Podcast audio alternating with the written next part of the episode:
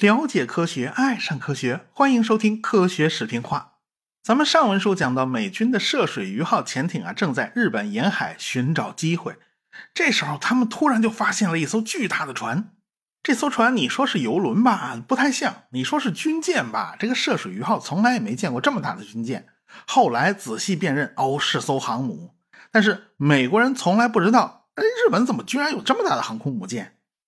涉水鱼号呢，为了提高航速，就浮到水面上来了。然后呢，发动机开足了马力，速度呢达到了十九节，但是依然追不上前面的这支舰队。因为信浓号他们这个舰队的速度呢是二十多节，但是这个涉水鱼号很快就发现了，这信浓号这舰队走的不是直线，它东拐西拐的，就好比啊这个孔雀东南飞，五里一徘徊，十里一拐弯，百里一转圈你这是啥意思呢？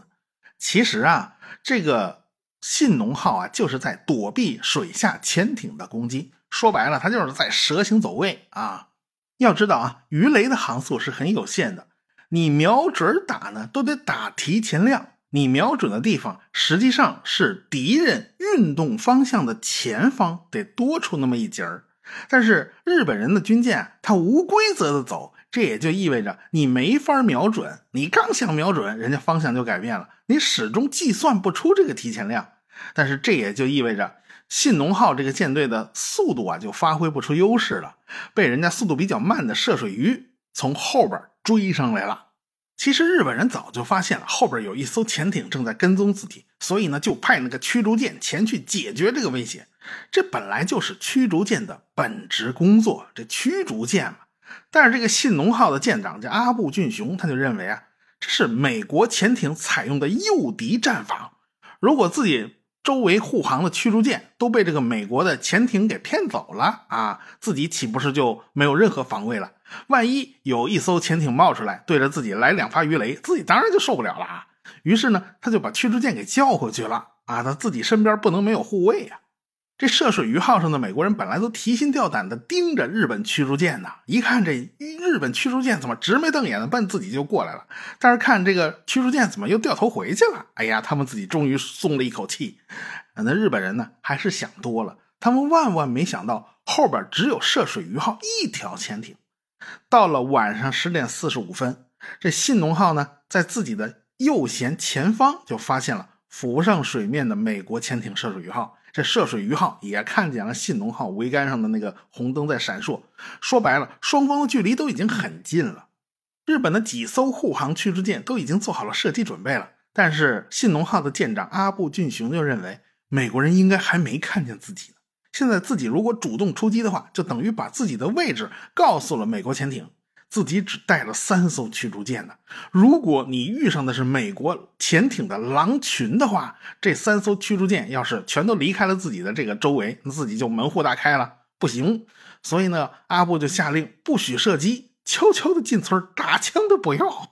说实话，涉水鱼号的这个艇长恩莱特认为自己可能都逮不住前面这艘巨舰，因为日本舰队的航速毕竟比自己快，他们也不见得总是蛇形走位。一旦他们开始走直线，自己就追不上，所以这个涉水鱼号就冒险向太平洋舰队司令部和潜艇司令部发了电报，希望其他潜艇赶快来支援自己啊！现在我盯不住了，现在发电报呢是很有可能会被日本军舰截获的，但是涉水鱼号已经就豁出去了。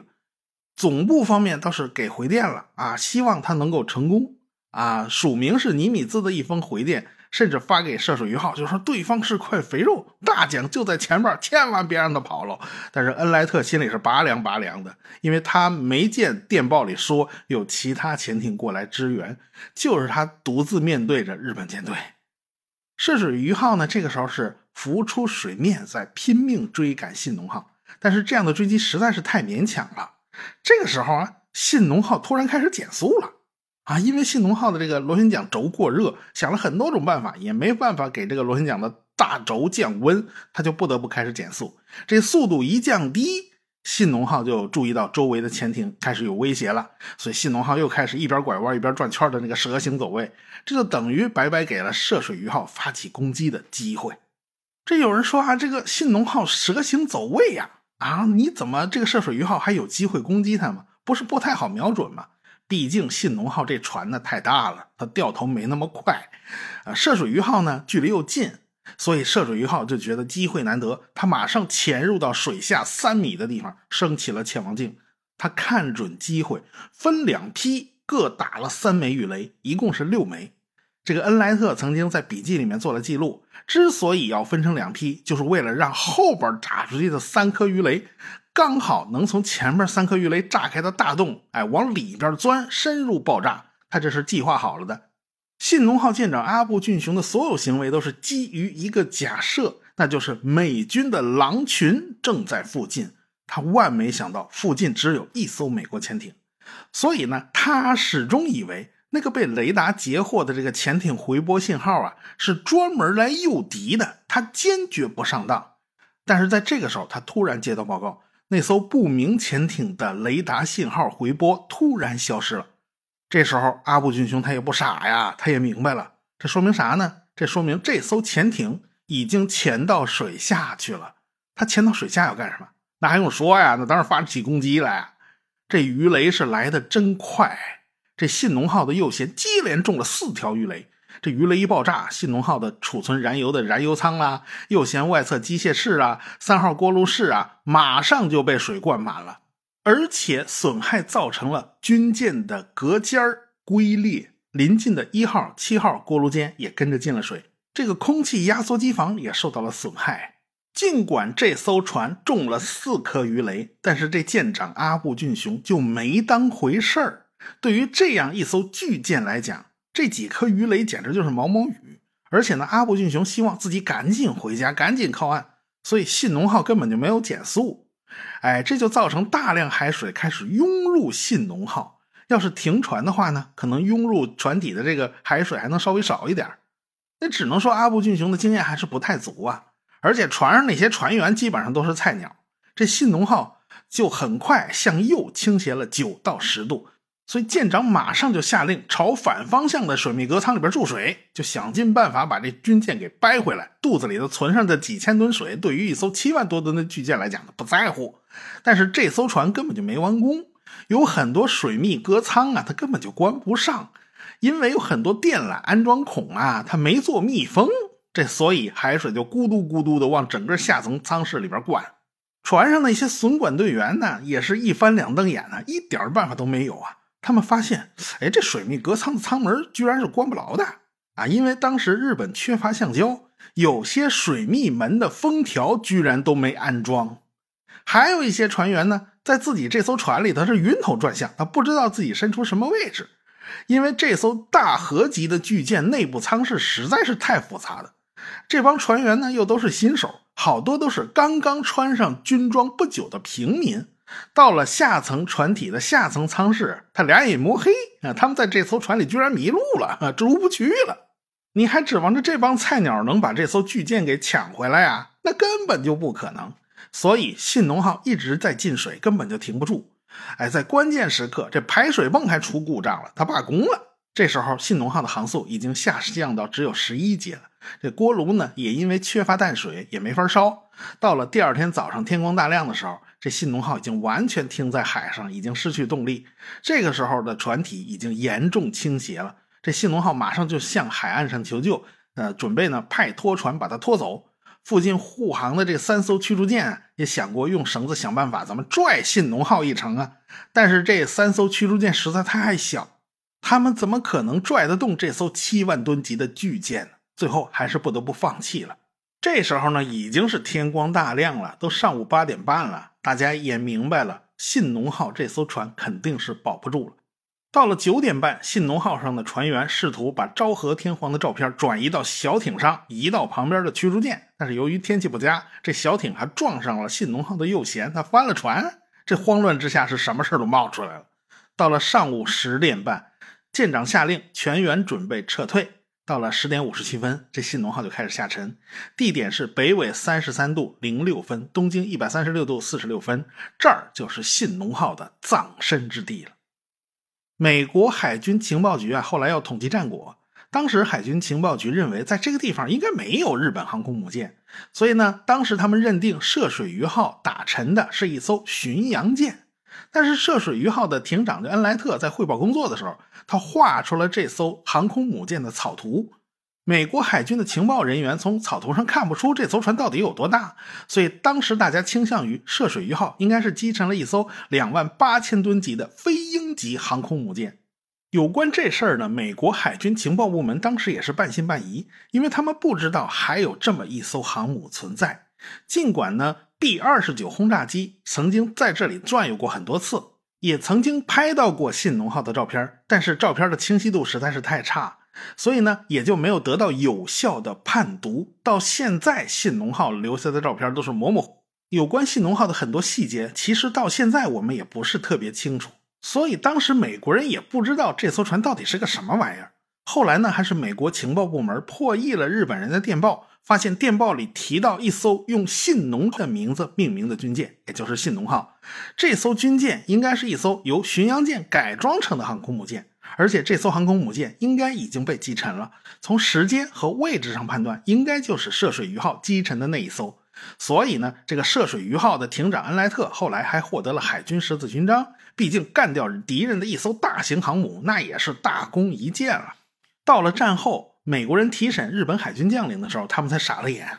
原来涉水鱼号击沉的那艘航空母舰远比飞鹰级大得多。这艘航空母舰并不是由巡洋舰改装而来，而是由一艘大和级战列舰改装而来。美国人这时候才知道，原来日本还曾经拥有过这样一艘满载排水量达到七万吨的巨型航母。这个涉水鱼号呢，后来也就获得了总统嘉奖。至今为止，涉水鱼号仍然保持着潜艇击沉最大军舰的记录。哎，就是这家伙干出来的。信浓号就是由大和级战列舰改造而来。大和级的设计指标那是相当高啊，即便是被一枚鱼雷命中，也不需要脱离战斗序列。被命中两枚鱼雷的时候，它仍然有战斗力；挨了三枚鱼雷，它也不会沉没，而且还可以带着伤返回基地。尽管大和级战列舰从来没考虑过挨了四枚鱼雷以后会怎么样。但实际上呢，表现也不会太差。人家武藏号可是挨了十九枚鱼雷和十七枚航空炸弹以后才沉的，这信浓号只中了四颗鱼雷就沉了，这到底是怎么回事？后来日本人总结经验，那信浓号被击沉的主要原因，就是因为信浓号的建造并没有完成，浑身上下大窟窿、小眼的全都没堵上，到处都是洞啊。而且没有任何一位船员完全掌握信浓号的内部结构，所以这帮菜鸟船员在信浓号遭到鱼雷攻击的时候，已经慌乱不堪，根本就不能有效应付这种紧急的状态。当然，有人认为，既然大家都知道这个信浓号根本就没有完成建造，你为什么还要让它上路啊？你为什么要让它出海呀？所以这个航行计划本身就有问题。你只派了三艘驱逐舰护航，而且还要走夜路，其中还有雪峰号这么个扫帚星，你这不倒霉催的吗？这时候我们就不得不顺嘴说一说这个雪峰号驱逐舰了。它是由佐世保船厂建造的，在一九四零年竣工。这家伙啊，在舰队里啊，它就是个祥瑞啊。在一九四一年十二月二十七号维修期间，它曾经遭到过美国陆军航空队第十七轰炸机的空袭。旁边的妙高号重巡洋舰被炸成了个重伤，这雪峰号屁事儿没有，它毫发无损。到了一九四二年的六月份，中途岛海战，联合舰队的主力航空母舰全都被干沉了，这雪峰号依然是全身而退。四个月后，在南太平洋，联合舰队再次遭到重创，这个雪峰号还是屁事没有，而且还救了不少船员。然后。雪峰号这个祥瑞的称号呢，就开始在联合舰队里边流传了，而且他的经历也就变得越来越诡异。这艘雪峰号啊，他的运气是真好，他总是毫发无伤。可是跟他一块出任务的那些船呐，那就倒了八辈子霉了，是非死即伤啊。一九四二年十一月，他给比瑞号护航，结果比瑞号就走了，就被美国潜艇击沉了。一九四三年三月。他给陆军的运兵船护航，结果这一次四艘驱逐舰、七艘运输船全部沉没啊！他屁事儿没有。一九四三年的七月份，美国潜艇对着雪峰号就打了一颗鱼雷，结果这颗鱼雷居然就从雪峰号船底下钻过去了，然后就击沉了后方的神通号巡洋舰。啊，他倒好，他又屁事没有，就冲这架势，你说他不是扫把星，那谁信呢？到了一九四四年六月份，马里亚纳海战，联合舰队损失了三艘航空母舰，重创四艘航空母舰，雪峰号仅仅被弹片擦中。到了十月份，莱特湾海战，他给武藏号战列舰护航，结果武藏号就被击沉了，他又屁事没有。到了十一月份，他给金刚号护航，金刚号就被击沉了。这回轮到他给信浓号航空母舰护航，结果信浓号又被他给克死了。后来呢，他又陪着大和号参加菊水作战，其他船基本上都沉了，就他没事儿。后来他回到日本本土，就在港里头瞎转悠，从这个港躲到那个港，躲过了多次美军空袭，一不留神，慌不择路，他撞上一枚水雷，哪知道这水雷又是个哑弹，那这家伙实在是运气爆棚啊！他运气太好。整体来讲，这雪峰号可以说是参加了1941年之后联合舰队所有的大型行动，总航程高达二十万公里，期间仅仅战死十位船员，五任舰长全都活到了战后。啊！但是同级的十八艘姐妹舰只有它幸存，其他的全沉了。二战以后，联合舰队残余的船只就成了盟军的战利品了。就是因为它太幸运了，毫发无损，所以在战后，哎，就拿它当做赔偿，赔给了当时的中华民国海军，就成了民国海军的丹阳号驱逐舰。后来这艘船呢，就去了台湾那边了。面对咱们这边解放军海军的空潜快。这家伙居然得以善终，日本人也特别怀念这艘船，还成立了个研究会来专门研究这艘船，还妄图把这艘船呢弄回去，结果到最后也没能如愿。你要说这艘船真的有什么独到之处，倒也真说不出来。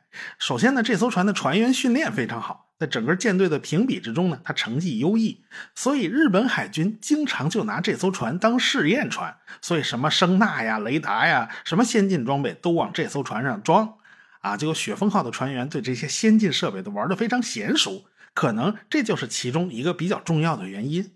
其他的呢，呃，也就说不出来什么了，恐怕就是幸存者偏差在作怪罢了。你要说他是个扫帚星，经常克死伙伴儿。那只是开玩笑的说法，也不可能把所有责任全都推到雪峰号身上吧？但你要说信浓号的沉没到底是谁的责任呢？好像谁都有责任啊，但是好像谁都没有责任。这是一大堆失误积累到一起形成的。最后呢，是海军大臣岛田繁太郎向天皇报告信浓号沉没的消息的时候，这个裕仁天皇也是一反常态的说：“此事可惜。”要知道，裕仁天皇那是金口玉言，而且这个家伙的话是从来就特别特别少，能从他嘴里面蹦出四个字儿，可见啊，这事儿已经是很重大，让他很意外了。信浓号的历史是世界海军史上舰龄最短最短的，从出外海到沉没只有十七个小时。其实鱼雷攻击并没有造成船员的死伤，但是由于整个船体内部的广播系统呢都还没有建立，所以根本就没有办法一个命令通知到全体成员，也就没有办法让全员撤离。所以最后信浓号沉没的时候，还是有很多船员跟着这艘巨舰一起沉没了，其中也包括舰长阿部俊雄，有好多船员就在冰冷的海水里边挣扎。旁边的驱逐舰就开过来救人，发现有不少人呢，抱着一架一架小飞机漂在水上。其实信浓号根本就没配备几架飞机，抱着的那个是樱花特工机啊！这东西居然还能漂在水上，好多船员就是抱着这樱花特工机的身子才救了一条命。那你说这个东西是杀人的武器啊，还是救人的工具啊？那这会儿还真就不好说了。据统计，信浓号上一共是两千五百一十五名人员，其中一千四百三十五人失踪，一千零八十人生还。生存下来的军官有五十五人，普通的船员和军曹九百九十三人，平民老百姓三十二人。所有机密文件都锁在保险柜里，也就随着这艘船沉到了海底了。你不用担心泄密啊！天皇陛下的照片到最后还是安全的转移到了驱逐舰，这事儿他们倒是没忘。你别忘了啊！武港船厂还有好多工人等着迎接信浓号呢。他们是左等不来，右等不来。后来听说啊，信浓号这艘巨舰已经沉了，他们就此预感到，哎呀，大日本帝国也是命不久矣呀。果然，大日本帝国很快就不行了，其他航空母舰也是厄运连连。十二月九号，美国的潜艇红鱼号和扁鲨号袭击了两万四千一百四十吨的隼鹰号航母。隼鹰号航空母舰是踉踉跄跄的航行到了九州西北海岸的佐世保军港，这个时候它已经严重受损，再也不能返回大海了。所以日本人又损失了一艘航空母舰。你别说，这艘红鱼号潜艇还真是运气爆棚。十天以后，他们又抓到了一个机会，袭击了日本航空母舰云龙号。云龙号的排水量呢是一万七千一百五十吨。虽然呢它是一艘标准的航空母舰，但是因为当时日本海军已经没有多少舰载机部队了，他就傻乎乎的在船舱里面等了好久，也没等来属于自己的舰载机。后来呢，因为菲律宾的战局告急，所以云龙号被指派从事紧急运输任务。说白了，就是把一大堆樱花特攻机以及陆军部队运到菲律宾的马尼拉。结果这艘船呢，就在舟山群岛的外海被红鱼号潜艇给发现了。红鱼号呢是一前一后发起了两次攻击，这个云龙号中了两颗鱼雷，最后是下层机库甲板的自杀式飞机突然爆炸了，把自己的航母给炸沉了。云龙号自己的船员呢是一千两百三十八名，还有好多呢是陆军士兵，具体的人数呢就不太清楚了。护航的驱逐舰仅仅救起一名军官、八十七名舰员和五十七名乘客。这艘船刚刚服役了四个月，而且战斗中从来没有起飞过任何一架战斗机。结果这艘航母就这么沉了。这艘船是日本人在一九四四年下半年损失的第九艘航空母舰了。相比起来呢，美国人在这一年满打满算也只失去了一艘轻型航母普林斯顿号和两艘护航航空母舰，损失就小太多了。美国人的舰队当时在菲律宾附近海域是如入无人之境，开始大量攻击日本人的船，而且美国海军舰队还大摇大摆地开进了南海。日本从东南亚地区往日本本土运送物资的这船舶也被美国的潜艇大量击沉。日本人呢也越来越多的用自杀式攻击来对应美国的航空母舰，比如说奥曼尼湾号护航航母就遭到日本人的自杀式攻击，遭到重创。自杀攻击越多，这也就说明日本人的绝望。两国海军舰队最后的决战就要到来了，咱们下回再说。科学声音。